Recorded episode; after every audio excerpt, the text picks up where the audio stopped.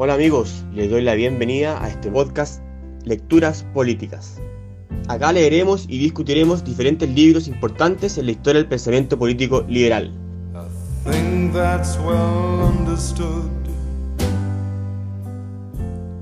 Bueno, hola a todos, estamos en la sesión número 12 de nuestro ciclo de lectura del libro Fundamento de la Libertad de Hayek. Para este ciclo leímos dos capítulos, el capítulo 15 y 16. Capítulo 15, la política económica y el Estado de Derecho, y el 16, la decadencia de la ley.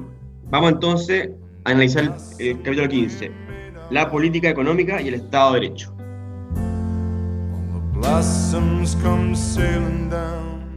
Hola Bárbara. Hola Fernando, ¿cómo estás?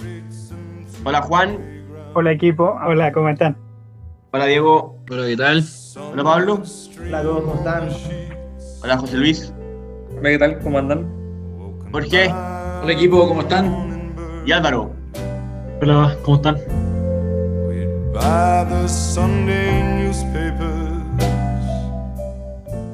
Vamos entonces a la política económica y el Estado de Derecho. Hayek en estos dos capítulos, la verdad, profundiza sus ideas eh, legales, ¿no es cierto? O sea, para mí como, como economista se me hace muy novedoso todo lo que habla acá, especialmente en el capítulo en el 16. Ahora acá en el 15 eh, se refiere principalmente al imperio, no, perdón, eh, al primer capítulo, la libertad de los individuos, la libertad individual prohíbe recurrir a ciertos métodos. Y acá lo que él desarrolla es más bien, es como cuando se permite que el Estado eh, se entromezca en la, en, en la, economía. El que lee este capítulo desde afuera, como que se sorprendería absolutamente, por, porque aquí Hayek desmitifica todo lo, lo que el mundo cree que él piensa, que es un anárquico, que el Estado no tiene que meterse en nada, que, el mercado tiene que operar todo, que el mercado es perfecto.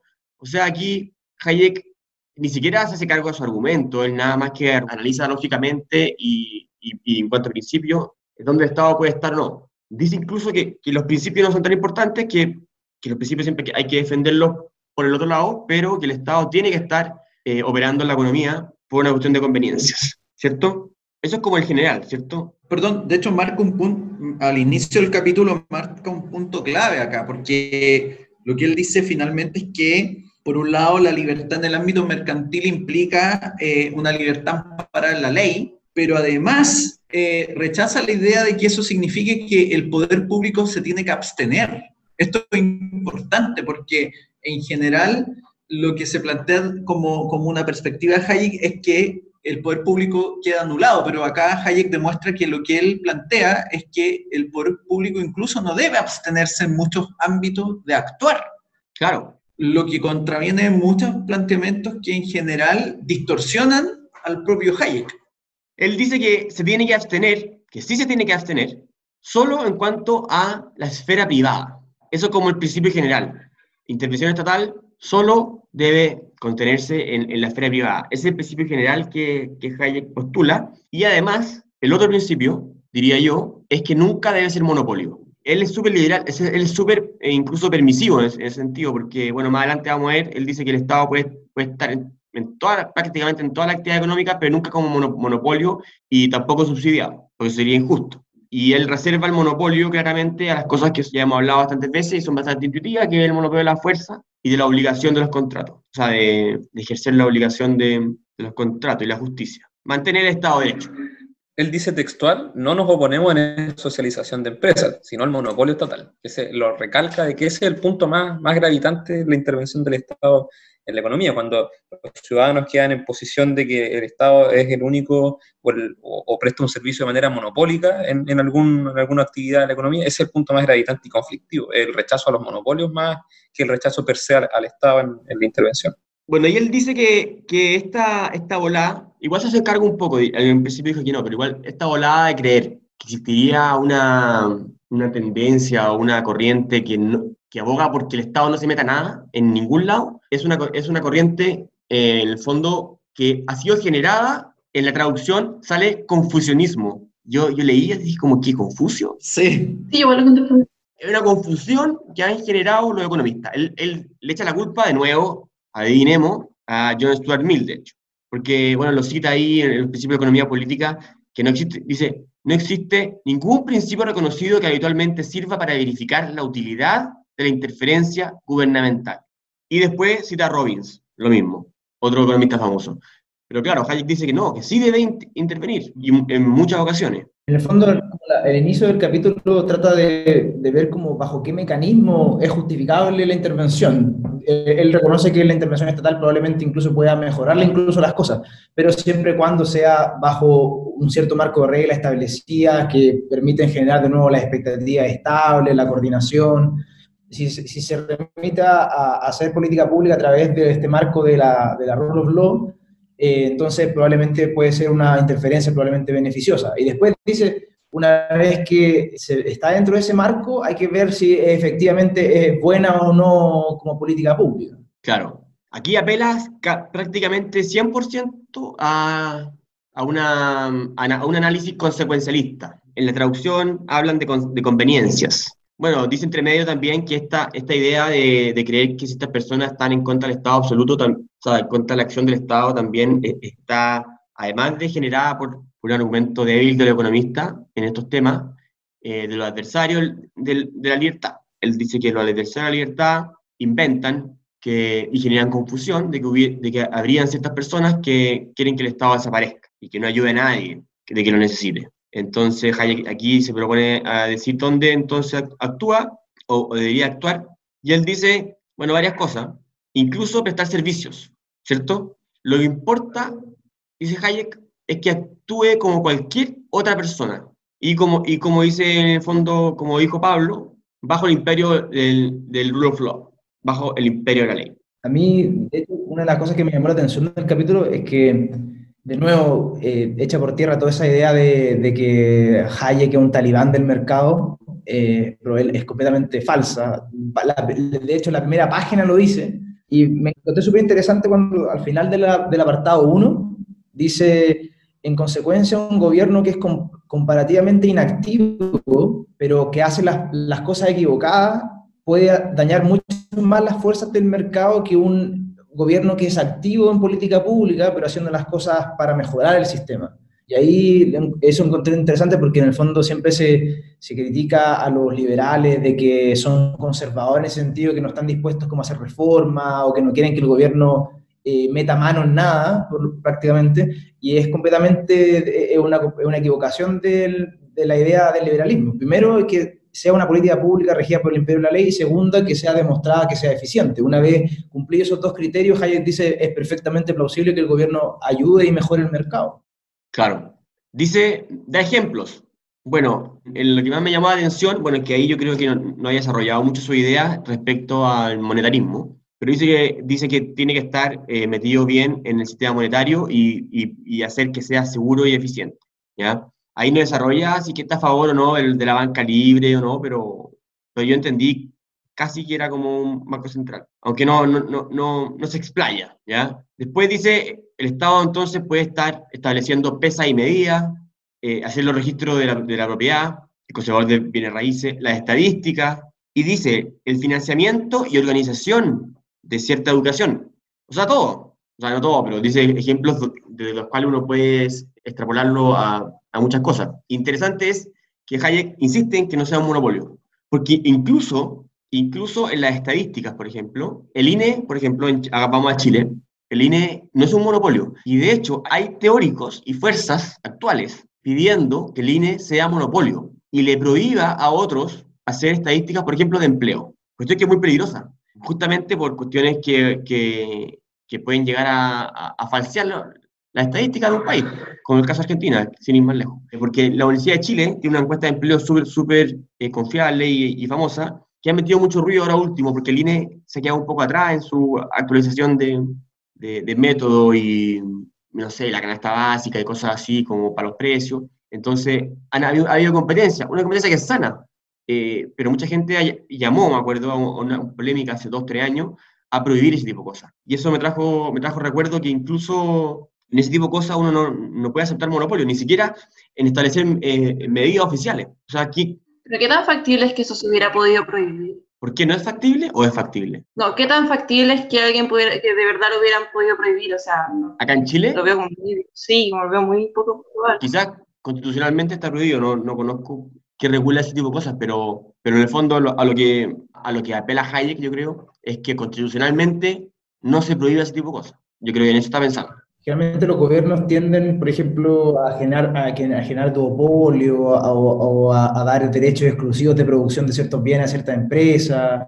Y eso es como lo que él, tem- eh, ese es como el, el enemigo en, en este capítulo, más que, más que el gobierno en sí mismo, eh, Sí. es como el, el derecho que se puede otorgar el gobierno de, de administrar y de proveer, que sea el único, que sea el único proveedor de un servicio. Eso es como el- en el fondo el gran peligro de, Y la discrecionalidad también. Ojo que acá Hayek eh, no solo plantea la posibilidad, ¿cierto?, de que existan empresas estatales, siempre y cuando se permita la existencia de, de- de empresas privadas en, en ciertos ámbitos también, sino que de alguna forma esboza la idea de, eh, de- dice, de alimentar el progreso del saber humano en ciertos sectores. Eh, y ahí plantea una, una perspectiva mixta de, de- de aquello, de alguna forma diciendo que el Estado podría eventualmente invertir o inyectar como plata, no sé si a eso se refiere, pero en el fondo Sí. para que privados se encarguen de potenciar ya sea cierta industria, yo anoté como eh, eventualmente eh, fomentar laboratorios privados, una serie de cosas, pero alimentando la competencia en sí. Y eso me parece bien relevante, porque en el fondo él plantea una perspectiva mixta eh, en términos económicos. Creo que en la sección 2, al final de la sección 2, como a mitad que, que está haciendo referencia Sí, eh, Jorge, más, más que nada yo no entendí eh, la, la distinción entre proveer un bien y producir un bien.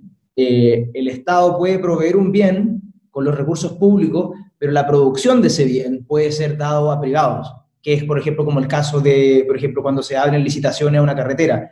El, el bien se provee finalmente a través del Estado, pero la producción del bien en sí mismo es, del- es un privado el que, el que produce el bien. Tú estás hablando de proveer como financiar. Eh, claro, como, como, como coordinar y financiar. claro. De hecho, él dice, dice, eh, a ciertos servicios por lo general quedarán mejor atendidos si los poderes públicos se limitan a soportar total o parcialmente el costo, encomendando su gestión a entidades privadas que hasta cierto punto compitan entre sí. Aquí, bueno, aquí yo lo leí un poco de manera más, más sistemática aún.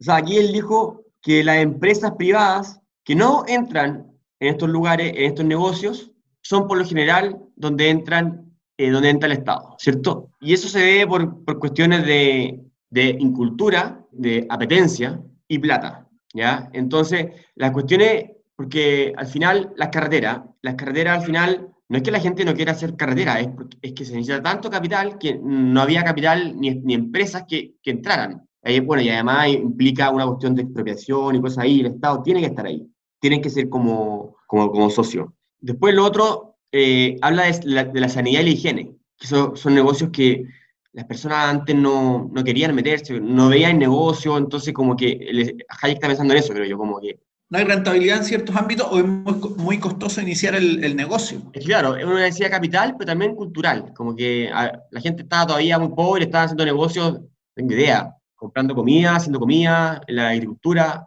antes que hacer ne- negocios de basura. El negocio de basura es un negocio muy nuevo, creo yo. No sé, Sí, estoy especulando, pero me parece. Y de ahí viene como a los subsidios, y ahí va a lo que, va, a lo que dice Jorge, que es como el saber. Eh, alimentar el progreso del saber humano. Y eso yo lo leí como tú dijiste, esto para mí era incentivar eh, in- investigación y desarrollo. Así de simple. Cuestión que en Chile todavía, todavía está súper atrasado. Y eso, y para eso se necesita subsidio por, por una cuestión cultural, por una cuestión de riesgos, porque, porque se corren demasiados riesgos y no, hay y no hay plata, no hay retorno por cuestiones culturales y porque además la investigación en sí misma no, no retorna, es investigación. ¿no? Y eso también implica financiar en parte las universidades. Entonces, todo esto eh, tiene mucho sentido eh, no, y, y deja claramente nuevo a Hayek no como un fanático anti-subsidio, anti, anti, anti-estado, cosas así. Eso fue el, claro, hay una frase que yo obviamente eh, comparto lo que, eh, lo que dijo Jorge sobre que obviamente al leer este capítulo de Hayek, obviamente eh, se caen todas las caricaturas, ¿no es cierto? Frente a, a que sería un extremista, ¿no es cierto?, del liberalismo, pero obviamente cuando él se aproxima a la labor del Estado, él también lo hace con cierta sospecha, ¿no es cierto? También. Ah, total, lo, lo dice constantemente. Entonces hay, un, entonces hay un pasaje que a mí me parece súper interesante cuando dice, la desconfianza con que se mira la manera como son administradas todas las empresas estatales se halla sobradamente justificada. Es muy difícil asegurar que tales entidades serán gobernadas como lo son las privadas. Solamente cuando tal condición se cumpla, la estatificación en principio puede dejar de ser discutida. Ese, ese punto a mí me pareció súper interesante. Lo, lo, que me da risa de eso, como que Hayek muestra una esperanza en que, e, entre que la empresa estatal llegue alguna vez a administrarse de una manera igual que la privada. De hecho, plantea al final de lo que mencionaba Juan, dice que eventualmente para neutralizar como este, esta, esta tendencia de los poderes eh, eh, estatales a actuar arbitrariamente, que las ventajas especiales, incluidos los subsidios a las empresas públicas, fueran también otorgadas a las entidades privadas en competencia. En el fondo, igual Hayek pone fe en la, en la competencia como un elemento que obligaría a las empresas estatales a operar bajo los criterios de la empresa privada. Es que eso, eso está bien, porque en el fondo, eh, si tú quieres incentivar, imaginemos, quiere abaratar el precio del pan con una empresa estatal, esa empresa estatal puede destruir a todas las otras porque está operando con, con subsidio. Sin embargo, si tú le aplicas un subsidio a la empresa estatal, pero igual a todas, no debería haber problema. Lo único, lo único que debería pasar es que el precio del pan debería caer. Y eso, por ejemplo, en Chile ocurre con el Banco Estado. El Banco Estado es una institución estatal que no es subsidiada, ¿ya? Y compite de igual a igual con los bancos. Es una empresa, yo creo que, a ver, no es subsidiada, pero quizás tiene costos más altos. Yo creo que está, está muy apretada por el mercado. Que sea igual deficiente es difícil asegurarlo, principalmente si uno se fija en los últimos bonos que reciben los, trabajadores hace unos años atrás. No es la panacea, no ha funcionado perfectamente, pero sí se ha mantenido dentro de unos márgenes eh, muy aceptables que no ha destruido la industria. Eh, lo, preocupante de que una empresa entre es que destruye la competencia, porque es trampa. Lo importante en el fondo es que, es que no, al, tratar a, una empresa de forma desigual, puede generar eh, un desbalance que puede hacer que el, Estado termine monopolizando todo ese mercado. Es que el, problema que tiene Hayek, con cierto punto de vista, es que el Estado, por ejemplo, no utilice su coacción para reservarse ciertas actividades. Él lo que busca en el fondo es una competencia eh, pareja, tanto para el Estado como para las empresas particulares tiene como un recelo frente al, abuso de la coacción que ejerce. No, que la coacción siempre la en el po. Pero claro, como decís tú, Álvaro, tiene que ser ley pareja. ¿Por qué no? Porque a la larga, eh, a largo plazo, no, porque la institución es bonita. Dejemos que el Banco Estado opere y a, más barato. Pero no. En el mediano plazo, si el Banco Estado opera con trampa, va a destruir a todos los bancos y va a terminar destruyendo, la industria y, bueno, ya es monopolio. Y yo creo que uno de los principales riesgos que pueden tener ciertas empresas estatales es que, es que la categoría bien público es muy difícil de poder medir. Entonces, obviamente, frente a eso, uno podría decir, ya, pero esto no funciona. Bueno, pero el bien público de tener un, al final, bajo esa mega categoría se pueden esconder en realidad todos los escándalos. Claro, porque es el Estado el que define lo que es el bien público. Claro, en nombre del bien, del bien se han hecho cuantas barbaridades. Claramente. el infierno está plagado de buenas intenciones. Tal cual. Pero bueno, por eso Hayek habla, habla en contra después del capítulo siguiente de, de, los que enarbolan eh, la idea de justicia social. Y en función de eso ejecutan su sentencia. Después, bueno, habla de, mm, de la actuación administrativa, la regulación industrial y todo ese tipo de cosas. Eh, Hayek la justifica. Cuestiones como no sé, pues matar, matar una, una eh, él da un ejemplo de, de, ir a un campo y matar a todas las ovejas, porque esas ovejas estarían envenenadas. Eh, Hayek dice que está perfectamente dentro de, de, la ley que ese acto se ejecute. Lo importante, dice Hayek, que todos esos actos estén sometidos a la revisión judicial. ¿Cierto, no? Y que sean, y que sean como predecibles ex ante, como los resultados y dentro del marco de, de la expectativa. Ah, claro. Claro, siempre decirles, claro, para los ciudadanos. Los ciudadanos sepan que si, ¿sabes? Sus ovejas están con, con la oveja loca, la vaca loca, las vacas, las matan. Bueno, y ahí habla de la revisión judicial, que hemos hablado en los capítulos, después acá también vuelve, vuelve a ella, y dice también que esos actos también es muy normal que se le dejen a, la, a, a, las localidades chicas, eh, algo así como los mandatos, la ordenanza, Eh, lo único importante es que esa revisión se haga de manera correcta y estén, que estén alineadas a los principios generales, a los que, a los que da la ley. ¿No es cierto? Claro. Sean predecibles, para Hayek son, es completamente una, una política pública dentro del, del, marco legítimo del actuar del Estado, entonces estaría bien. Claro. Hay un punto ahí respecto a eso que se mencionaba, que me parece relevante acá, porque en el fondo Hayek lo que hace al plantear la necesidad de que cierta, cierto marco de decisiones sea siempre objeto de revisión judicial, tiene que ver con que Hayek tiene claro y plantea él que en el fondo hay medidas concretas que las autoridades necesariamente no, no, no tienen cómo saber que van a, a adoptar en un momento dado. Y por lo tanto, frente a esa incertidumbre, la regla general que debe existir es que frente a decisiones que se tomen de manera inesperada, eso debería ser proclive de ser revisado judicialmente.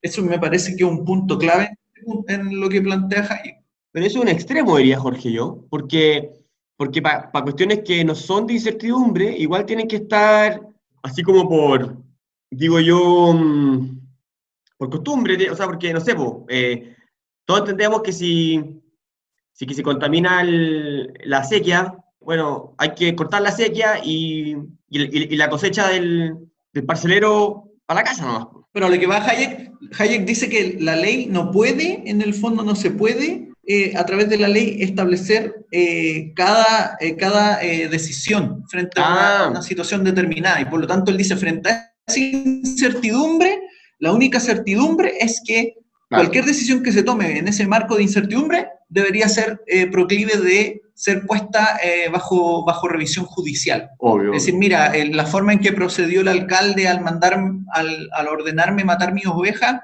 eh, me parece inadecuada porque al final la oveja no estaba muerta. ¿Te fijas? Entonces, o sea, no estaban, perdón, no estaban enfermas. Entonces, ahí es objeto de revisión judicial y eventualmente se hace la reparación si es que hubo un error en la decisión. ¿Te fijas? Pero Hayek tiene claro de alguna forma que a través de la ley no se puede determinar todo tipo de decisión, porque entiende que hay una serie de variables que pueden cambiar eso. Además, claro, claro, tiene que ser en, en orden con, con, la regla general que va arriba. Eh, ¿Bárbara iba a decir algo?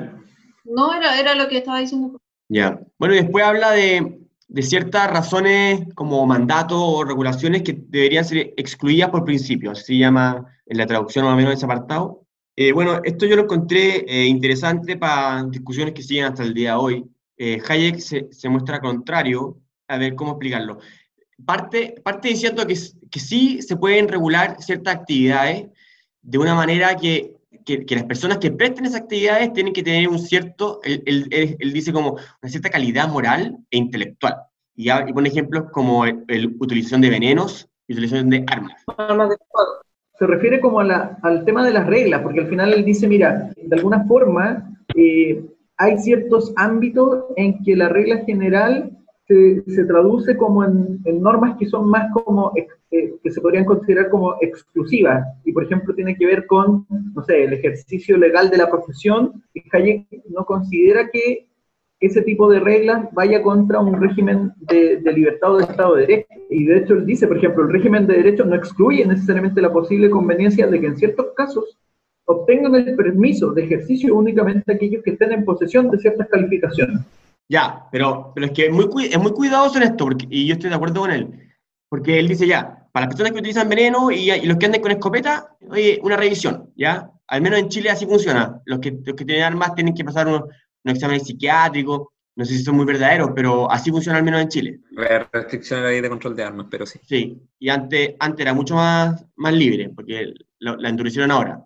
Claro, la gente que maneja autos tiene que pasar un, un, un, una prueba, que es bien penosa, pero, pero una prueba, pero vamos a cuestiones más, más extremas. Los doctores, los, los arquitectos, todas esas personas, porque firman. El constructor civil. El constructor civil, ¿ya? Los, o los profesores. Los profesores. Pero ojo que los profesores es algo nuevo, porque los profesores antes salían de educación y podían dar clases nomás. Ahora lo están evaluando y, y se opusieron mucho. Entonces, Hayek dice, dice como, oye, hay que evaluar, pero también es, es consciente que eso es peligroso, porque acá, acá, acá voy al punto. En Chile, los oftalmólogos ponen cuotas, ni siquiera conocimientos. Bueno, son cuotas de oftalmólogos. Entonces, los oftalmólogos hay 100, no tengo idea, hay 1000, y ellos controlan que hayan 1000, y controlan que hayan 1100 al año siguiente, no tengo idea del número, pero, pero Hayek está pensando en eso. Y eso lo único, lo único que hace es, hacer más rico a todo esto prestadores de servicio. Y Hayek, está en contra. De las cuotas se, manifiesta completamente en contra. Y, es, y sí, en cambio, de los conocimientos. ¿ya? Y ahí también la cuestión es peligrosa, porque lo que ha pasado con los doctores, eh, que los doctores, unos, unos, piden más o menos conocimiento, eh, pero bueno, los doctores también, no sé, yo, yo diría que igual tienen que tener algún conocimiento, porque si, porque si no cualquiera se, se la da a doctor y, y, es un peligro. Pero hay una, esa tensión, Hayek en bien liberal, yo creo que la postura Hayek a mí me pareció la correcta, no, no sé usted. Sí, una postura sensata, reconoce que, que se puede mal utilizar el, el, el, instrumento. la idea. De hecho, mm. en Estados Unidos existe todo un, un tema de lo occupational licensing, que por ejemplo, para ser un diseñador de, decoración interior tienes que pasar el examen que ellos administran. O para, para poder ser peluquero tenés que pasar el examen que ellos administran. Y en algunos estados son realmente problemáticos porque hay mucha gente que tiene bajos ingresos que no puede acceder a los exámenes y quedan eh, rezagados de sus mercados. Sí, bueno, eso, y eso es muy divertido, porque eso, bueno, se ha... Cupo, son cupos, sí. Tengo, tengo, tengo, una duda, ¿dónde, pero en este, en el punto 4, en el punto 4, ¿dónde plantea esa crítica que ustedes mencionan? Dice la restricción, o sea, él dice que la restricción puede ser por, por calificaciones, no por cuota, ¿ya? Pero es peligroso. ¿Pero dónde dice que es peligroso? Porque él ¿dónde dice que es peligroso? Dice, dice incluso, en la mayoría de los casos, dice, lo mejor es dejar que opere el mercado y que haya unos castigos fuertes. En el fondo, que se, que se castigue el fraude y el engaño, porque eso permite que la cuestión funcione. Entonces, a ver, la cuestión es simple. El, carpintero, el que hace mesa, no tiene que andar eh, certificando que, que, hace mesa, sino que la hace nomás. Y, si hace malas mesas, va a, va dejar de vender. Es el castigo. Lo, que dice, lo que dice Pablo es muy cierto y se ha tratado de imponer acá en Chile y se le llama el marco de cualificaciones. Así le llaman los burócratas de la educación. Y dicen, no, y lo pintan como la panacea de, de la educación técnica, porque uno saca uno, después dos, después marco cualificaciones test, y puede ser peluquero, es, un escándalo. O sea, en los países, o sea, yo, yo, me acuerdo que en Inglaterra, o, no, o, en Australia, no me acuerdo, había que tener un marco de cualificación 3 o 4, que, que era carísimo, pues tenías que pagar una academia para tener tu peluquería y más sofisticada. Y al final así se, se, genera una cuota de manera con este resquicio de, de, cualificaciones. Anda a decirle a un oftalmólogo lo de las cuotas. Te responden inmediatamente, inmediatamente, que uno no puede andar dejando a cualquiera mirar los. Ese es el único argumento. Según yo, no es dejar a cualquiera, porque está bien, ya, quizás que se haga como la prueba, pero el tema de que haya, no sé, solamente, no sé, estoy dando un ejemplo, cinco cupos, por ejemplo, y supongamos que siete personas están calificadas como que ahí yo creo, que hay un problema. No, porque justamente Hayek dice eso, dice, no hay que hacer cuotas, pero sí entiende que... Pero sí hacer una Sí entiende que hay eh, ocupaciones que necesitan calificación. ¿ya? Pero Hayek dice, dice lo siguiente, dice en el fondo, lo que, lo que tiene que cumplirse es que la persona cumpla con las calificaciones para obtener la autorización y que, que, no exista otro criterio, dice, más allá de esa condición. Y entonces él pone, por ejemplo, que existan necesidades locales, es decir, como, mira, usted no necesitamos que usted estudie derecho porque en esta región nos sobran abogados. Eso las Hayek dice, no, si si el, por eso, el, si el tipo cumple con el estándar, está bien que se establezca la licencia. El problema sería que se establecer otro tipo de criterio para, para permitir o no que el sujeto eh, acceda a, un, a, un, a, este tipo de licencia. Claro, claro. pero ahí, ahí igual eh, Hayek peca un poco de, ingenuo, porque en el fondo lo, lo, primero que hacen la gente que escribe esas reglas son escribir reglas que solamente ellos que ya forman parte del grupo mm. pueden pasar. Claro.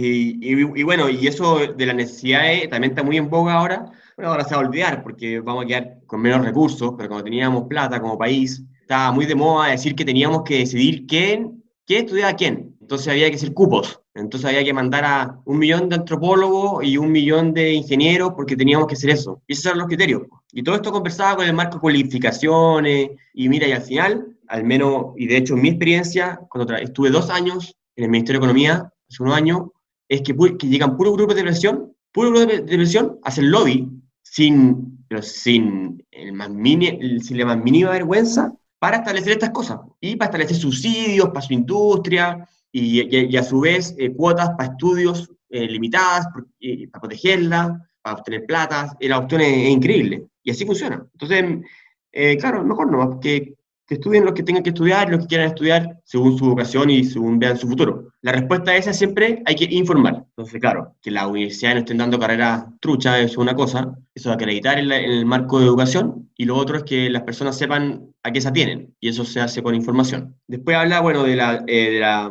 de los precios, control de precios, claramente si tú, tú fijas precio, bueno, en el corto plazo salen los, ¿cómo se llama? El mercado negro, a llegarle a eso. Dice que es imposible fijar precio en la práctica, porque, mm, Porque se traduce en arbitrariedad al final. Es el- eso es lo que ve Hayek. perdón, Bárbara, No, y Bárbara. dice que tienes que decir a quién le, a quién le permites comprar o vender. Claro, se, tradu- se traduce en arbitrariedad. La autoridad tiene que dirimir o eh, al final establece quién produce y quién no. claro, y después eso, eso es como de manera indirecta o directa, porque indirecta también porque dice que los precios a veces, a veces se fijan en, en función de los costos, y los costos son diferentes para diferentes personas. De hecho, esa crítica, esa crítica al control de precios la encontré bien interesante, como bien creativa, Sí. porque en el fondo Sí, también. la estimación de precios, cuando uno determina un precio, es como un, es un fenómeno súper local que depende mucho de, de- de tu capacidad productiva, de tus contratos con tus empleadores, con el precio del azúcar, por ejemplo, en ese barrio. Eh, Y son Claro. como cosas muy atingentes a, la- a lo, a la- a lo local. Entonces, al tratar de fijar un precio desde, desde arriba, lo que estáis haciendo es generar completamente arbitrariedad, porque la realidad local de, de los precios del pan en, en Quillota no es lo mismo que la de Valparaíso. Entonces, al fijar el precio, ahí estáis generando completamente un, un tratamiento distinto de ambas, de ambas realidades. De hecho, acá Hayek al final lo que hace es plantear probablemente, y esto quizás se basa en- obviamente en la, en la crítica que hace Mises al sistema, al- al- a la imposibilidad del cálculo en el socialismo, pero además. Y eh, acá muestra Hayek eh, eh, finalmente cuál sería la medida de intervención radical que terminaría eh, por, por traducirse en una arbitrariedad, que sería el control de precio, porque al final él dice, mira, al establecerse el control de precio para hacerlo efectivo, dice, lo que, lo que tendría que ocurrir es que alguien tiene que decidir quién compra y quién vende, y que eso se va a servir finalmente de la discrecionalidad del funcionario que va a tener que establecer medidas ad hoc discriminando personas, apoyándose en criterios que son finalmente arbitrarios. Es decir, el, vendedor A no puede vender hoy día porque X cosa se me ocurrió, el vendedor B hoy día vende. O, y entonces Hayek dice, finalmente esa sería la expresión máxima de, y ahí yo creo que eh, está pensando también en cómo se, el- el- la- su teoría del conocimiento disperso, cómo se desarrolla el sistema de precios, que no puede ser deliberado, no puede ser planificado centralmente. Y Es imposible, claro, es imposible. Sí, exacto. Y justo después Hayek eh, sintetiza eh, su opinión cuando dice, el ejercicio de todos los controles de calidad es obligadamente discrecional. No se determina mediante reglas, sino a través de un juicio de la autoridad que hace referencia a la importancia relativa de fines específicos. Notable ese, como ese resumen que hace. el- ¿De la calidad de un producto estaba pensando? ¿Me perdí o no? Claro, Claro, probablemente sí. ¿Cómo?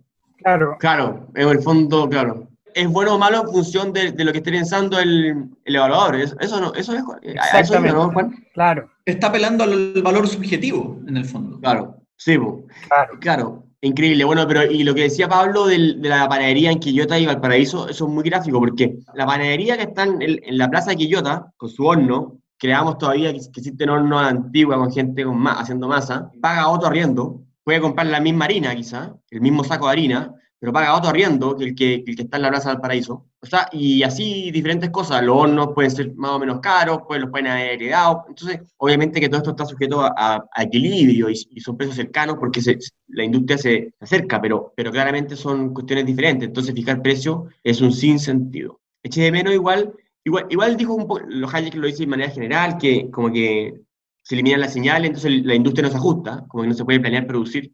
Pero, por ejemplo, el más famoso, la más famosa petición a, fijar precio es, por ejemplo, no sé, en un temporal, o sea, en un terremoto que el agua suben de precio porque hay escasez de agua. En el corto plazo, el Estado puede decir, ya, fijemos precio, pero eso puede ser eficiente, eso puede ser bueno porque la gente accede a ese precio, pero eso implica que nadie llegue a vender agua. Entonces, en el mediano y corto plazo, en el mediano y largo plazo, esas fijaciones de precio son malas porque, porque no llega nuevamente el emprendedor con más botellas de agua, que va a hacer nuevamente abundar el agua y bajar el precio. Entonces, lo que hace es impedir que lleguen los emprendedores, pero llegan algunos de manera oculta a un precio más.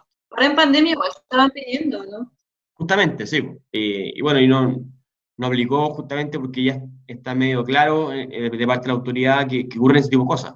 En el fondo, en el fondo la gran diferencia que hace Hayek entre como la intervención estatal de otro tipo, como regulamentación, como las, como las reglas que vimos con los médicos, y, la, y, la, y el tema del control de precios es que en el fondo el control de precios tiene un, grado de arbitrariedad y, y, de incertidumbre mucho más amplia que, que, la otra forma de intervención, y por eso Hayek hace como la, la separación entre ambas cosas basado en su idea del, del, del imperio de la ley y contra la arbitrariedad. Claro, Después habla del contenido del derecho privado y dice que, claro, todos los controles son, son arbitrarios, precio y cantidades, y dice que hacen imposible que, que, que, el mercado funcione correctamente. Acá yo, yo creo que Hayek, no sé si ustedes lo leyeron igual, yo creo que aquí ignoró de manera medianamente obscena toda, toda la teoría de externalidades. No sé si ustedes lo, se lo cuentan, lo sintieron o, o, yo leí mal, pero, pero súper contrario a, a todo control de cuota y cosas así porque claramente no funciona en el mercado y él, es súper, y aquí como que se contradice con lo anterior, dice, el mercado, o sea, tiene que haber ajuste, el mercado se va a ajustar. Aquí yo creo que se equivoca porque, no sé, claramente, o sea, claramente externalidades nomás, o sea, hablemos, pensemos en los pescados, así que dejamos el mercado operar, los empresarios como aburridos han, han destruido recursos y los agotan y, y perdemos todo, los empresarios y los consumidores, porque no se internalizan los costos. ¿ya? Hayek incluso dice los precios. Dice, Hayek dice que siempre y cuando hay, hay mecanismos de ajuste, siempre que hay, mecanismos de ajuste que, que, hacen que esto opere. Pero la verdad es que no. En muchos casos no, como el que acabo de, de nombrar de los pescados. Dice que hay ciertas eh, excepciones y habla de, lo, de la planificación territorial, de los bienes eh, inmuebles. A mí lo que más me llamó la atención fue al final de la sección 7, cuando abre la sección 7, que está eh, justo después de esto que estamos viendo, cuando dice como que en el fondo dice, reconoce que el rango de acción del gobierno eh, es en realidad súper amplio dentro de un sistema liberal. Eh, lo encontré muy interesante como partido esa, y después como que en cierta forma dice, esto no, esto no quiere decir la esfera o la no, intervención, en el fondo vuelve a ese, a ese tema original del, del capítulo, encontré súper super clave esa frase. Claro, de que, de que un fanático del libre mercado. Pero bueno, pero un poco antes habla de los terrenos, dice que, dice que la utilización de los terrenos, dice que, en el fondo dice que el plano regulador y el, y el plan de uso de los terrenos eh, afecta mucho a, a los contrarios. Y ahí habla un poco de externalidades. Y dice, eso sí se tiene que regular, pero dice que eso tiene que ser sometido a la experiencia y comparado en función de la experiencia y la evolución general. Como, ya, entonces si acá el terreno agrícola, dijimos la agrícola y, edificio más, más lejos. Pero todo eso tiene que ser sometido a la experiencia. Después eh, encontré interesante cuando habla de, de, la libertad de contratación y cita a, a, Spencer. Yo no sé qué decía Spencer, pero Hayek como que pelea con él, entiendo, o con la tradición que él, o no sé si pelea con él, pero dice que eh, ha sido muy influyente la libertad de contrato en Estados Unidos y dice el Estado no, no tiene que estar preocupado de qué, de qué contratos existan, sino que qué contratos él debe obligar a cumplir.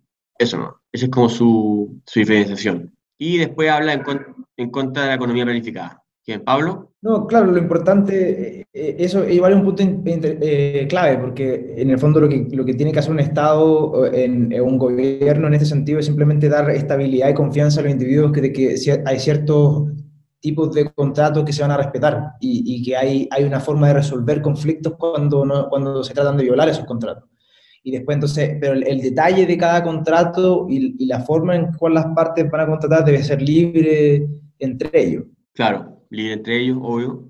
Y claro, y, y él y el Estado eh, preocuparse del Estado, del Estado de Derecho. Ese es como su gran rollo.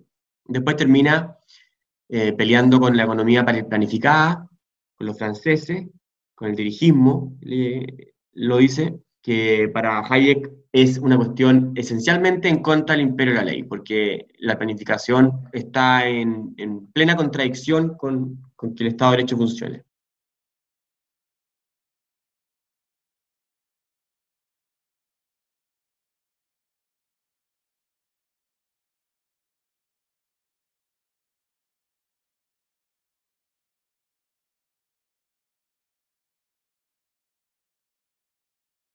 Y encontré notable cuando dice la vieja fórmula del laissez-faire y la no intervención no nos provee un, un, criterio suficiente para distinguir qué es admisible y qué no es admisible en un sistema libre. Eso encontré una frase como bien... Descaricaturizante. Bueno, de ahí vamos al 16, vamos al 16, el, la decadencia de la ley, y acá está todo dentro del marco hayekiano de diferencial ley de legislación. Eh, se basa en Alemania, porque para él Alemania fue, como ya vimos en los capítulos anteriores, era un, era un excelente ejemplo del desarrollo teórico del Estado de Derecho, pero a su vez una reacción y decadencia del Estado de Derecho, tanto teórica como en la práctica. Hayek dice que hay circunstancias políticas e intelectuales que, hacen, que hicieron esto posible. La, la, política es que la unificación del, de Alemania, al haber sido hecha claramente de, de, de manera racional, impuso mucha fe en la razón y eso, eso llevó a que, a que el Estado dirigista, en el fondo, tuviese mucha popularidad en, entre los alemanes. Y la circunstancia intelectual es toda la influencia francesa, de la Revolución Francesa. Claro, este, este capítulo de hecho viene a cerrar la parte 2 de este libro y, claro. y, en el fondo como que viene a cerrar todo ese gran eh, tema de la, de la sección 2 que es el imperio de la ley Mm. como con esta imagen un poco media eh, pesimista de, de, cómo se fue deteriorando el concepto del imperio de la ley y cómo los juristas, particularmente en Alemania y en Estados Unidos, después también argumenta, eh, empiezan sí. a, cierta manera a, a, torcer un poco la concepción del imperio de la ley, a interpretarla de distintas formas y eso hace en el fondo que haya llegado como a, a destruirse el imperio de la ley y, y, y hayamos tenido estos esto, esto aparatos administrativos tiránicos a principios de, durante el siglo XX, en el fondo. Claro, es el, la destrucción del gobierno de la ley y no por los hombres, según Hayek. Interesante el acento que ponen en, en respecto a la modificación en la opinión pública, que eso hace que, que varíe también y pierda legitimidad y peso lo que había inspirado la creación de ese Estado de Derecho en Alemania y lo termina distorsionando por completo. Sí, ese punto, de hecho, me, que dice José Luis, me, lo encontré súper interesante porque en el fondo como te va contando, este capítulo te va contando como una historia de cómo los intelectuales fueron súper responsables también en cambiar el clima de las ideas con respecto al, al, a la concepción del, de la rule of law y cómo ellos fueron como partícipes en el declive de la práctica. Bueno, dice, incluso cita a Anatole France con una frase bastante eh, familiar para nosotros acá. Dice que esta, esta, esta volada, esta, esta ilusión, este o, o, o, tan importante igualdad de la ley, en el fondo es como una burla, prohíbe tanto al pobre como al rico dormir bajo los puentes, mendigar en las calles y robar pan. Entonces, claro, es, un, es, un, es una cuestión bien, una, una, poesía así en contra de la desigualdad que, que fue repetida muchas veces por innumerables, dice Hayek, innumerables personas bien intencionadas, pero claro, eran incapaces de darse cuenta de que, estaban, de que con su actitud están rompiendo los cimientos de la verdadera justicia. Nada tiene que ver que la igualdad de la ley con, con la desgracia de la pobreza, diría uno. Pero, pero bueno, es, es en el fondo como el, lo que decía José Luis de la opinión pública y, y, lo que ocurre con todo eso. Igual acá en Chile me acuerdo que después del estallido social del año pasado, me acuerdo que en la oficina aquí de Concepción de la FBP, nuestros alumnos salieron a preguntar a la calle como eh, como, ¿qué opinaban de la democracia? Si creían que la democracia era un sistema lo suficientemente como bueno o como que todavía funcionaba. Y la mayoría de la gente decía que, que ya no confiaban como en la democracia y la institución. Claro, eso es, el, eso es un lenguaje formado. Claro, y de hecho en el capítulo, se, se el, el, capítulo habla harto de, de eso, cómo, cómo, la intelectualidad va como alterando el lenguaje, los conceptos, los, los va torciendo. Eso lo encontré súper interesante porque uno se va dando cuenta, porque revisa, no sé, como 50 años de literatura de forma bien rápida, así, pero, pero va dejando como frases claves que cuando uno las va leyendo te sorprende cómo alguien pudo haber dicho eso, pero al final después de 50 años de diciendo, de, torcer el concepto, al final la gente termina tragándose. Claro, porque el ejemplo de la democracia es perfecto, porque es una deformación, o sea, cuando hablan en contra de la democracia, estos intelectuales, o pseudo-intelectuales, porque la verdad es que alguien entiende que es democracia no debería decirlo, deforman el concepto, hacen, hacen comprender al resto de que, de que todos los males son culpa de la democracia, y eso es un error. Pero, pero necesariamente, dado el discurso, como dice la, la Bárbara, los jóvenes quedan inoculados con, con ideas erróneas del, de la realidad, que es como parte de este libro. hay, que, hay que inocular las viejas verdades en, en, el lenguaje de los jóvenes, porque si no, se pierden. Ese, de hecho, es un gran mensaje que, que, es súper importante en el libro, claro, como la, la, idea en el fondo, si no se reju, rejuvenecen y no se van inoculando las nuevas generaciones, se van, se van perdiendo. Y, y en este capítulo Hayek identifica, según él, cuatro movimientos que son como los... Yo no, yo, no, yo no soy un jurista ni nada, pero él identifica cuatro movimientos que ayuda, ayudaron al declive del imperio de la ley. El positivismo legal, el historicismo, la escuela de la, de la ley libre y, y, la escuela de la jurisprudencia del interés. Bueno, yo no sé cómo, cómo la tradujeron en... Sí, sí, yo, yo la, en, entre las dos últimas, eh, encontré que era, eran similares. Eh, bueno, y Hayek dice que, que la, el interés jurídicamente protegido es la general y la libre arbitrio judicial es, como, es particular en, en la materia criminal. Pero era un poco dejar al, a los jueces actuar en función de su sentido de justicia, más que la, más que, más que, más que la ley hable, que hable el juez. Eh, que, que, eso presupone que podría interpretarse la ley bajo el criterio de justicia material del intérprete o el juez. Y ahí es cuando está el, el, el problema, porque la ley tiene un canon y, una, y, un, y un contexto determinado del cual hay, hay que eh, utilizar normas como tanto estrictamente estipuladas como la historia de la ley u otros, otros términos interpretativos, pero no recaer en que versarlo o, o, truncarlo exclusivamente por una razón de justicia material propia del juez, o activismo judicial. Y eso es lo que Hayek se opone. Claro, esa diferenciación a mí me pareció como, o sea, no, no, no, no puede, no le encontré mucho sentido. ¿no? Ojo, y ahí se opone porque vuelve al problema de la arbitrariedad. Sí, porque en el fondo lo que ahí al final surge es que lo que se instala no es un criterio eh, de derecho o, o, ni siquiera de legislación, sino que es la arbitrariedad del, del, del, juez frente a un caso particular. Y eso, por ejemplo, en, eh, el, la, otra, la otra influencia que él menciona, que tiene que ver con, por ejemplo, el tema del, eh, del, del, interés eh, jurídicamente protegido, también responde a eso, el considerar como las, cuáles son las condicionantes sociológicas que eventualmente, por ejemplo, llevaron a un tipo a cometer un delito y por lo tanto el juez debería juzgar eso en función de aquello y no en función ah, de la norma ya, general. Esa es la diferencia. Que, claro. Ya. Es claro, un tema claro, clave. Claro, al final son, son subjetividades del juez, eh, claro, pero basadas en diferentes cosas. Ya, perfecto, eh, entendí. Buena.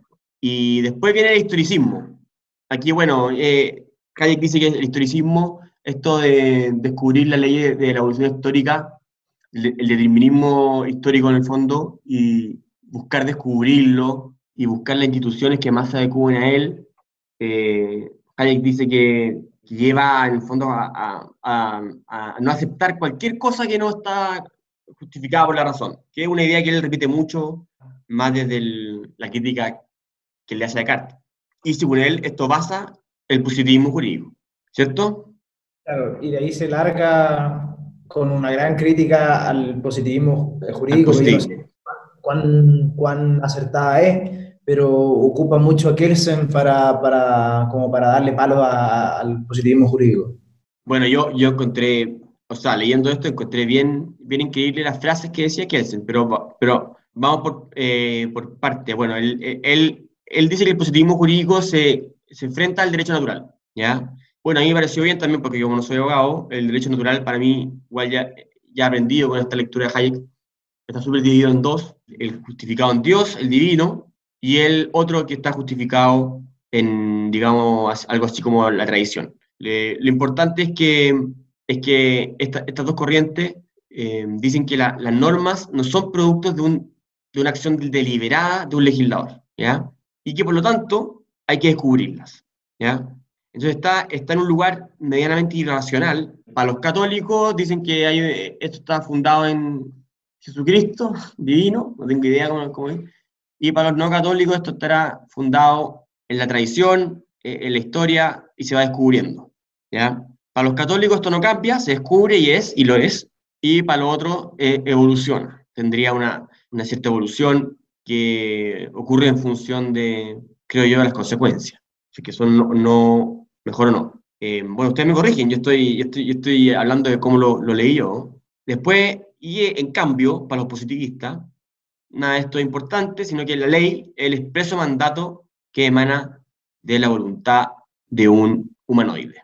Ah, que eso es la, la, diferencia está marcada sobre todo con la creación del Estado. El Estado marca una, una cuestión muy relevante porque el, para los naturalistas el Estado lo que tiene que hacer es reconocer derechos que son previos a su creación y mantener eso, sea basado por una cuestión eh, divina, o por una cuestión eh, humana o, de tradición y que esos derechos pertenecen al hombre de manera inherente y el, Estado lo reconoce nada mm. más. En cambio, para los positivistas, lo que habría en particular sería el, el tema de que solamente son derechos reconocidos aquellos que son o pasan el filtro de la creación normativa producto del propio Estado. O sea, pasan por todos los procedimientos una vez que el Estado ya está creado y ahí recién se comienzan a reconocer derechos y va progresivamente así. Y eso va exclusivamente a través de la, creación de las normas del Estado. No hay norma que esté fuera de eso. Por tanto, eso tiende a, la planificación, tiende a ese tipo de, de idea o, al hecho de creer que la, razón que se va a enfocar en los legisladores es la única que puede delinear cuál es la norma correcta.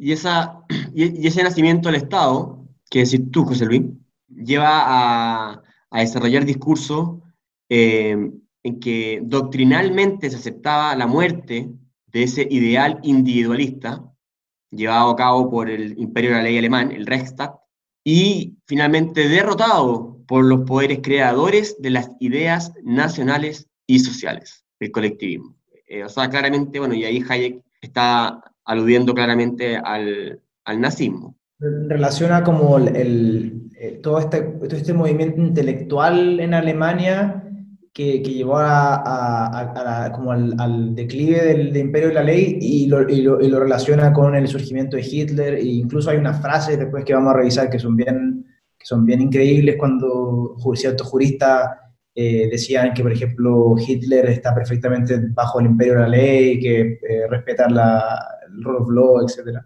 Claro, claro, porque eh, ahí está la, falencia del positivismo. El positivismo no, juzga, si el, no juzga más allá de lo meramente formal de haber cumplido con la creación de la norma dentro del aparataje estatal y todo eso. En cambio, es un juicio axiológico.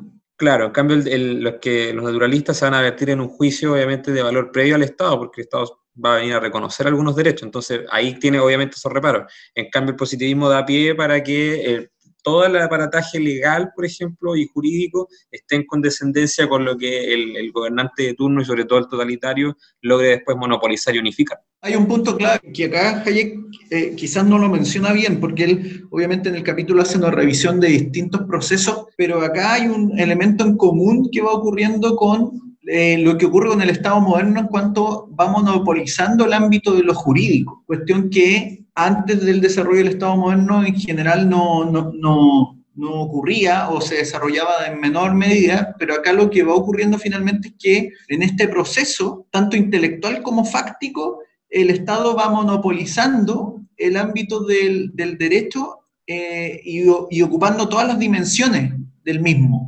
Eh, y, y, en el caso de lo que describe Hayek, en el caso del sistema totalitario en la Unión Soviética, es como la, la, culminación de eso, porque incluso termina contraviniendo la idea de la, de la legalidad que menciona Hayek. Es decir, como mira, en realidad, como que la idea del Estado de Derecho es eh, algo contrario a este orden y por lo tanto ahí se produce una absorción también totalitaria del ámbito jurídico, o sea, ni siquiera eh, el, derecho privado prevalece, sino que desaparece toda la estructura. Entonces eso es interesante considerarlo en lo que va mencionando Hayek, porque se produce de manera eh, distinta, con distintos matices, en los distintos casos que él aborda. Dice explícitamente que eso ocurre en Rusia, Dale, Pablo, eh, Juan. Un solo punto, Fernando, en relación a la distinción que hiciste tú entre el derecho eh, natural católico, ¿no sé, Ah, sí. el otro derecho natural, es que frente a eso hay que hacer una distinción, porque en realidad dentro de la teoría clásica del derecho natural se hace una distinción entre la ley natural y la Ya. ley eterna,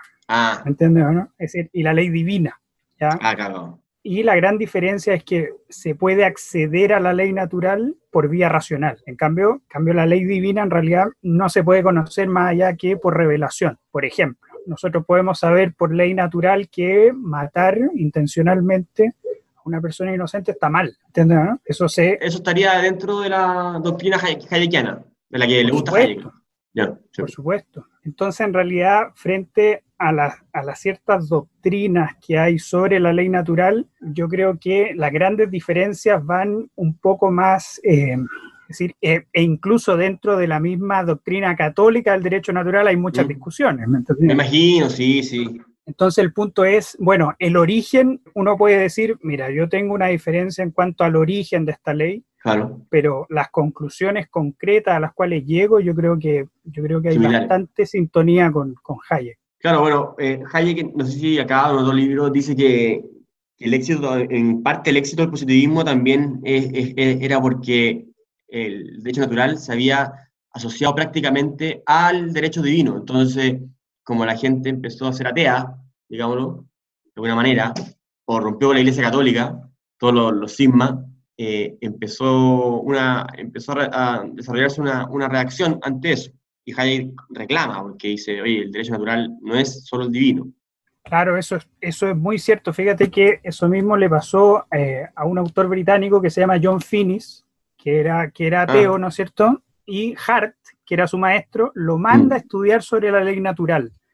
Y entonces él recién, cuando lo manda a su maestro a realizar este estudio, el tipo se dice, oye, en realidad todo lo que habían dicho, ¿no es cierto?, sobre, eh, es decir, todo lo que habían dicho los positivistas o la mala, o la mala prensa que tenía, no se justificaba. Entonces ahí hay una conexión bastante interesante con lo que dice Hayek. Claro, mira, finis. A mí me llamó la atención, volviendo al, al punto que había dicho José Luis en relación al positivismo, cuando Sí. yo leí este capítulo, a mí- a mí como que me pareció que la lógica del positivismo jurídico es como circular en el fondo, porque se dice, bueno, el- el- la ley es todo lo que dice el Estado y dentro de ese procedimiento todo es legal, es como, entonces todo lo que dice el Estado va a ser, va a ser siempre legal, entonces es como un círculo que no, no, no puede ser cuestionado en el fondo, ¿no?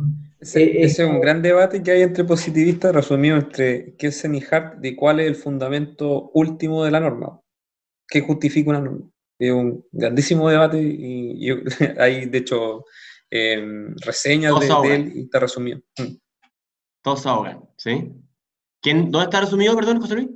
Está resumido en varios, en varios artículos y hay uno de, de- no recuerdo qué universidad Ah. lo juntó ese, es porque eso fue en una conferencia y lo juntaron Ah. en un compendio y quedó estructurado. Pero no, no recuerdo qué universidad lo hizo, pero era una, una universidad de, de Inglaterra. Bueno, de ahí eh, Hayek se lanza con todo contra Kelsen. Ya Kelsen habría sido el principal teórico que empezó a destruir eh, eh, el, el Estado de Derecho. Eh, bueno, cita frases bien, bien increíbles. Yo, yo no, no sé si son tan así. Da un poco de miedo creer que, que- que una persona así haya, llegado tan- haya sido tan influyente. Es como de no creer. La libertad básica del individuo retrocede poco a poco para dar paso a la libertad de la colectividad, que ocupa el primer puesto del escenario. Eso escuchar a Hitler. Después, no existen tales cosas como las libertades fundamentales. Eso son puras citas textuales. Y así entonces Hayek dice que, que Kelsen empezó a difuminar la diferencia entre la ley y la legislación, que era un poco lo que estamos hablando ahora, entre las leyes abstractas y las formales, como las del Estado, que, hicieron- que llegan y se dictan, como hablaba José Luis, y, incluso de dónde salió esa ley. La autoridad que, que habla o otorga esa- o, o- o crea esa ley. ¿ya? Hayek dice, al final, el Estado de Derecho se está, se está presentando como una superstición metafísica, a ese nivel. Se le destruyó. Y bueno, y, y con lo que decía Jorge, que justo eh, eh, eh, habló Juan, eh, yo quería decir que Jorge- como cuando Jorge habló de, de Rusia y lo que hacía el Estado de Derecho ahí, lo que había ocurrido, eh, Hayek es más explícito, dice que todos estos estados fascistas, eh, que son planificadores, como un poco insinúa un poco antes de que entráramos a este capítulo, hablan literalmente de que el Estado de Derecho es un explícito, una explícita atadura de manos tanto a mm, los italianos, los alemanes, como los rusos. Entonces, e, estos tres estados, dice eh, Hayek, el de Hitler alemán, el fascismo italiano, y el ruso y el bolchevique ruso, son enemigos declarados en contra del Estado de Derecho. Dice que incluso es mejor eh, atenerse a la teoría rusa, porque la teoría rusa es más directa y no, no se anda con, con rodeo, y, y, explicita claramente sus intenciones y por qué el Estado de Derecho es malo y la ley hay que eliminarla como tal. Que se, se entendía como que no, no podía existir una, un, un pueblo ni una, ciudadanía libre si su Estado estaba preso de la ley.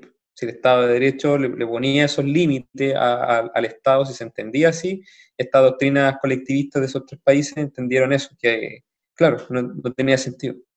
Es divertido lo que dice, porque en el fondo claro, los occidentales andan con, andan con rodeo, andan diciendo, oye, no, es que en verdad yo quiero, ser, yo quiero ser buena onda, quiero que la gente sea libre y haga lo que quiera, pero en el fondo no quiero leyes. No quiero leyes, que, no quiero leyes que, me, que me impidan hacer lo que yo quiero para, ellos, para el resto. Nunca se, nunca se atrevieron a decir eso. Y acá dice cosas como, aquí la importancia radica en que lo que se, considera prohibido, todo lo que no haya sido explícitamente permitido. O sea, si cualquier cosa que no esté explícitamente permitida no se puede hacer. ¿ya? Estas son las frases del, del, del teórico, de los teóricos rusos. Eh, después dice, dice, aquí cita a un, a un Pashu Canis, como en una comunidad socialista no hay posibilidades de relaciones privadas autónomas, sino que solamente existen aquellas reguladas de acuerdo con el interés de la comunidad, toda ley se transforma en administración, todas las reglas que se, en, en, consideraciones discrecionales sobre la utilidad. Sí, no, ese, ese es buena porque en, eso, en el fondo lo que, lo que estaba pasando en estos sistemas, como bien decía Hayek con esa, con esa frase, es que en el fondo eh, lo que está pasando es que la administración está permeando todos los sectores de la vida, como bien decía Jorge. Y, y, y a, través de, a través de estos mecanismos en los cuales ya no existe el imperio de la ley, podían empezar a, a, a desmantelar el, el, sistema del tejido social y poder, en el fondo, tratar de intervenir todo aspecto de la vida y, y ocupar el, el, aparato administrativo para dirigir eh, la actividad económica, las actividades sociales, etc. Claro, eso, el interés de la comunidad, que ahí yo me fui, eso me llevó a, a recordar que incluso acá el Partido Comunista andaba controlando quién poblea con quién. Ojo que ahí, hay Fernando, hay un punto clave que acá lo que Hayek menciona a través de esta cita es que finalmente lo que termina ocurriendo es que se instala una, lo que uno podría llamar una razón instrumental que, que responde muy, muy en la línea primero de, de San, San, Simón, ¿cierto? Cuando él plantea que, mira, la política refiere a la administración de las cosas y que luego Engel toma como idea también, y eso se traduce en que finalmente la idea de la administración de las cosas se extiende a toda la vida social, prescindiendo de cualquier norma o criterio normativo que se contraponga a ese criterio. Y eso va muy ligado primero con la extensión del Estado moderno como, como estructura de organización y con la máxima judización de ese criterio, que es el totalitarismo. Entonces el sistema totalitario es un sistema de máxima organización sobre la vida de las personas, sobre la vida claro. social, prescindiendo de cualquier orden normativo. Entonces no es extraño que los soviéticos hayan rechazado la idea de la legalidad como, como criterio. Claro, eran, en ese sentido eran bien abiertos porque una vez que, que votaban esa idea de la, de, de la, legalidad como criterio, podían avanzar con este, en este totalitarismo de la administración eh, de forma sin, sin ninguna contrapeso en el fondo. Claro. Si tenían la verdad revelada respecto a las políticas sociales, ¿por qué la ley los iba a limitar? Entonces, claro. Esa es la, la, la, claro. la cuestión. Ellos conocían el... Claro, ahí la ley, ahí la ley resulta ser una trampa, un candado. Exacto. Exacto. Un calado. Ojo que acá en, en, en, la frase, en la cita, se menciona un concepto que a mí me parece relevante, que dice, en un sentido tecnológicamente determinado, lo que responde a la idea de una organización no solo centralmente planificada, sino que eh, en el fondo está perfectamente planificada y por lo tanto cualquier contraposición normativa que ponga en duda eso eh, era considerado como algo que, que contravenía esta, esta, esta, organización perfecta. Es interesante cómo hace después la conexión entre estos ejemplos rusos y este ejemplo alemán. Sí. Y cómo permeó como la inteligencia americana. Eso fue, y bueno, ahora claro. vamos a A los gringos. Pero entre medio habla de Inglaterra. Y, y- y ahí cita a, a ver, Juan, ¿por qué no me cita nuevo ese teórico del derecho? Dicey, Dicey, Dicey, así es. Dicey, así, así se le conoce acá, eh, acá en inglés. Bueno, Dicey empieza a reclamar en 1915 ya de que el imperio de la ley está siendo denostado en Inglaterra, y después Hayek cita a, a un tal Lord Stewart, que escribió un libro llamado The New Despotism, el nuevo despotismo, eh, donde decía que el imperio de la ley estaba cada vez menos respetado en, su país, y lo acusaron de reaccionario, escandaloso, exagerado. Pero luego, años después, el Economist habría sacado una alabanza a, esa idea, a ese, y a ese libro, y tanto así que entre esos mismos años, Inglaterra se llamó una comisión, como para ver, oye, ¿en verdad está muriendo el Estado de Derecho en este país? Y esa comisión habría dicho, sí, pero, pero no tanto, como que aminora el peligro, pero dice sí que hay una tendencia media peligrosa. Em, y, y Hayek apunta con el dedo a un teórico, Sir Ivor Jen- Jennings, Ivor Jennings, no sé, cómo, no sé cómo se pronunciará, pero que también tiene unas frases del tipo de Kelsen que yo la encontré impresionante. Cuestiones literales citadas por, por Jennings diciendo que el imperio de la ley, el respeto de, de la igualdad ante la ley, la ley general del país y administrada por los, por los tribunales ordinarios, es literalmente, no es otra cosa que un desatino. Yo, la verdad, no, yo no, uno lee estas cosas y se sorprende, pero yo no sé si, eso habrá sido lo que, él, lo habrá querido decir o, el contexto, pero, pero son bien increíbles. Y bueno, y reinterpreta a Daisy diciendo que Daisy no, no, no habría estado preocupado del gobierno de la ley por la ley, sino que Daisy estaba preocupado de que los jueces, de que, de que hubiese sido un gobierno de los jueces por los jueces. Eh, lo que claramente Daisy no decía, un Hayek. Todo esto habría sido escrito alrededor de los años 30 y Hayek se ríe y dice, después de la posterior experiencia, esto parece que llevó al señor Sir Ivor a modificar considerablemente sus puntos de vista. Una obra reciente, dice Hayek, y Hayek escribió en el año 60, esto, y creo que una obra como el del año 55, 57, Sir Ivor comienza y concluye una obra con párrafos de alabanza al imperio de la ley en Inglaterra. Incluso ofrece una pintura de cierta manera idealizada del, del grado de, de, cómo regía dicha regla en Gran Bretaña. Sin embargo, dice, este cambio llegó un poco tarde y antes de que los ataques hubiesen el daño El daño ya está hecho. El daño ya está hecho. es interesante como verla.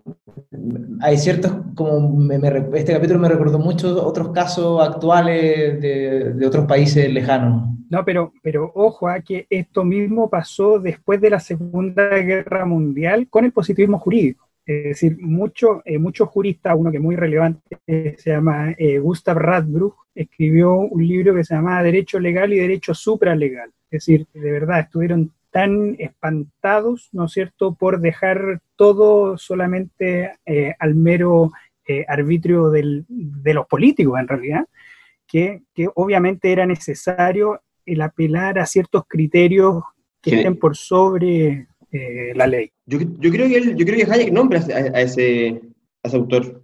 Sí. sí, lo menciona, lo menciona Radbruch. Sí, sí claro. Sí. De hecho, indica interesantemente que es eh, un pensador eh, socialista, dice. Claro. Claro. A ver, mientras lo buscamos, eh, bueno, dice que esas son rectificaciones tardías. Dice incluso, después cita a un, a un Robson, que habría hecho, lo mismo, habría hecho el mismo aporte, y cuenta cómo los conservadores, desgraciadamente, habrían abrazado todas estas teorías. Eso fíjense que es muy actual. Fíjense que eso está pasando hoy en día en Estados Unidos. Es decir, eh, ¿por qué? Porque al final, eh, al final eh, lo que dicen los conservadores, estos tipos de conservadores, lo siguiente, dicen, mira, en realidad nosotros decimos, bueno, el rule of law, eh, no sé, en realidad tenemos que ser muy rigurosos al interpretar las leyes, pero al frente nos estamos enfrentando con tipos que no lo hacen. Por lo tanto, estamos peleando con una mano atada en realidad. Entonces estamos en desventaja.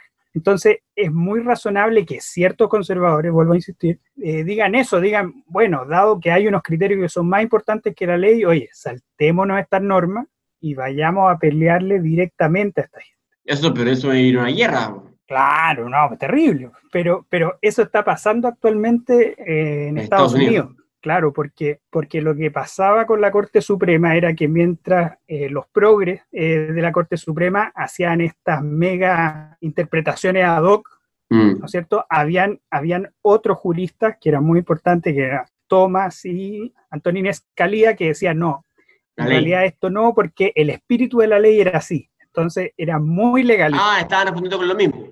Ah, ya, legalista. Claro, era muy legalista, pero ahora en la actualidad ya Tomás está a punto de jubilarse, Escalía murió, entonces estos, esta clase de conservadores eh, dicen, bueno, ya, se murieron estos tipos, ahora vamos a pelear eh, mano a mano eh, frente a los progres. Obviamente eso es sumamente peligroso. Dice, la aceptación de esta doctrina socialista por los conservadores es quizás el hecho más alarmante de nuestro tiempo. Así, literal. De ahí, bueno, habla un poco también de, mm, de que esto solo se ha levantado el problema porque un viejo poderoso y rico y millonario empezó a alarmarse con, este tipo de saltos de la ley. Luego de eso, eh, en Inglaterra empezaron a reaccionar. Y después salta a Estados Unidos y dice que acá el proceso ha sido, ha sido parecido. Cita explícitamente a los fabianos de Inglaterra y a, y a los socialistas de cátedra de Alemania, que habrían sido iguales al movimiento gringo que él le llama movimiento pro de la administración pública. Imagina unos burócratas. Es un gran debate en la historia cuando, cuando Woodrow Wilson era presidente. Él promovió toda esta idea de, de la administración pública, de la centralización del Estado. Era, fue, un, fue un debate súper grande de, de reforma de, de la administración pública en Estados Unidos. Claro, porque se ríe Hayek, nos cita, pero se ríe que son personas que dicen que la administración pública es una ciencia, eh, como cual física. Me da mucha depresión. Me acordaba de mis profesores de recursos humanos, que me produce una profunda, poca admi- admiración intelectual y emocional, pero era para mí lo mismo. Experto administrativo. Hay un, de hecho, hay un libro muy famoso de las ciencias sociales, eh, Vincent Ostrom, que se llama La crisis de la administración pública en Estados Unidos, y donde él Ah, explora este debate entre los centralistas y los descentralistas, eh, Woodrow Wilson contra, la, contra lo- lo- los localistas, en el fondo, de la administración pública. Ojo que ahí vuelve el punto de la razón instrumental instalada como criterio de gobernabilidad, que al final arroja muchos muchos problemas. Primero porque prescinde ciertos principios, segundo porque va prescindiendo de criterios normativos bajo, bajo simples nociones de eficiencia y se produce la sensación de que bajo la noción de eficiencia no solo cualquier cosa es admisible, sino además que cualquier cosa es posible, porque es el punto. Y yo creo que acá Hayek eh, ahí se, se, se coloca en buena posición viendo esa problemática que muchas veces incluso se esconde tras criterios eh, que uno podría decir como capitalistas, pero que finalmente esconden esta lógica de la planificación. De hecho, la, como bien dice Jorge, la, la tesis doctoral de Woodrow Wilson era acerca de la eficiencia del centralismo del Estado. El- en el fondo, él, toda su teoría se basa en que el Estado centralizado, que administra toda, en el fondo, los bienes públicos, es más eficiente que un sistema federal eh, competitivo descentralizado. Y ahí empieza el debate eh, y, su administración por tratar de centralizar todo el poder eh, federal y, de los bienes públicos en un, en un Estado centralizado nacional. Mira, yo no conocía todo ese, ese rollo gringo. Me da harta eh, meterme en él, pero, pero claro, si es tan importante hay que investigarlo. En el fondo lleva su crisis cuando llega FDR, eh, eh, Roosevelt. Es- ese es como el, el, el- final de, de toda esa tensión, que inicia con Woodrow Wilson y termina con Roosevelt. Ah, mira.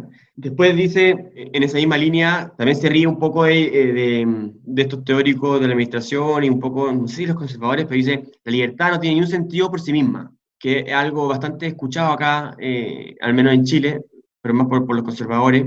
Y después eh, él lo conecta con estos administradores hablando de que la libertad solo vale para comprarse un auto, una bicicleta, un auto muy sueño americano. Y claro, y todos esos discursos habrían destruido la libertad.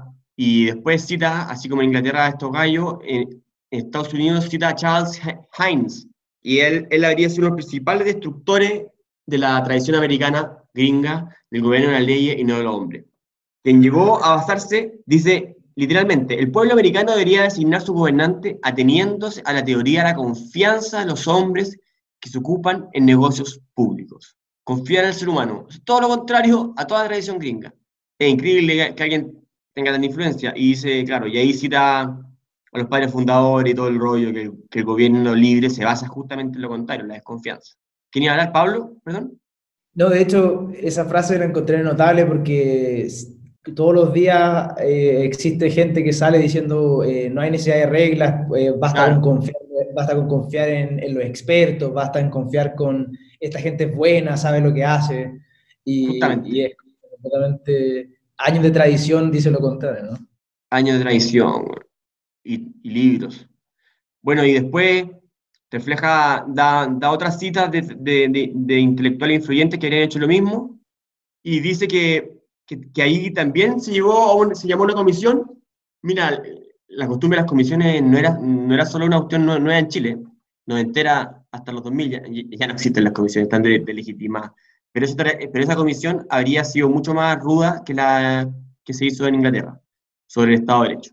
Eh, y la cita ahí diciendo que en verdad esto es muy peligroso y que, no- y que llevaría a Estados Unidos a un Estado to- totalitario si el Estado de Derecho dejaba de respetarse. Y después termina con, con, una, con una nota de optimismo diciendo que hay ciertos autores que están reviviendo la importancia de la teoría del derecho, del imperio del derecho.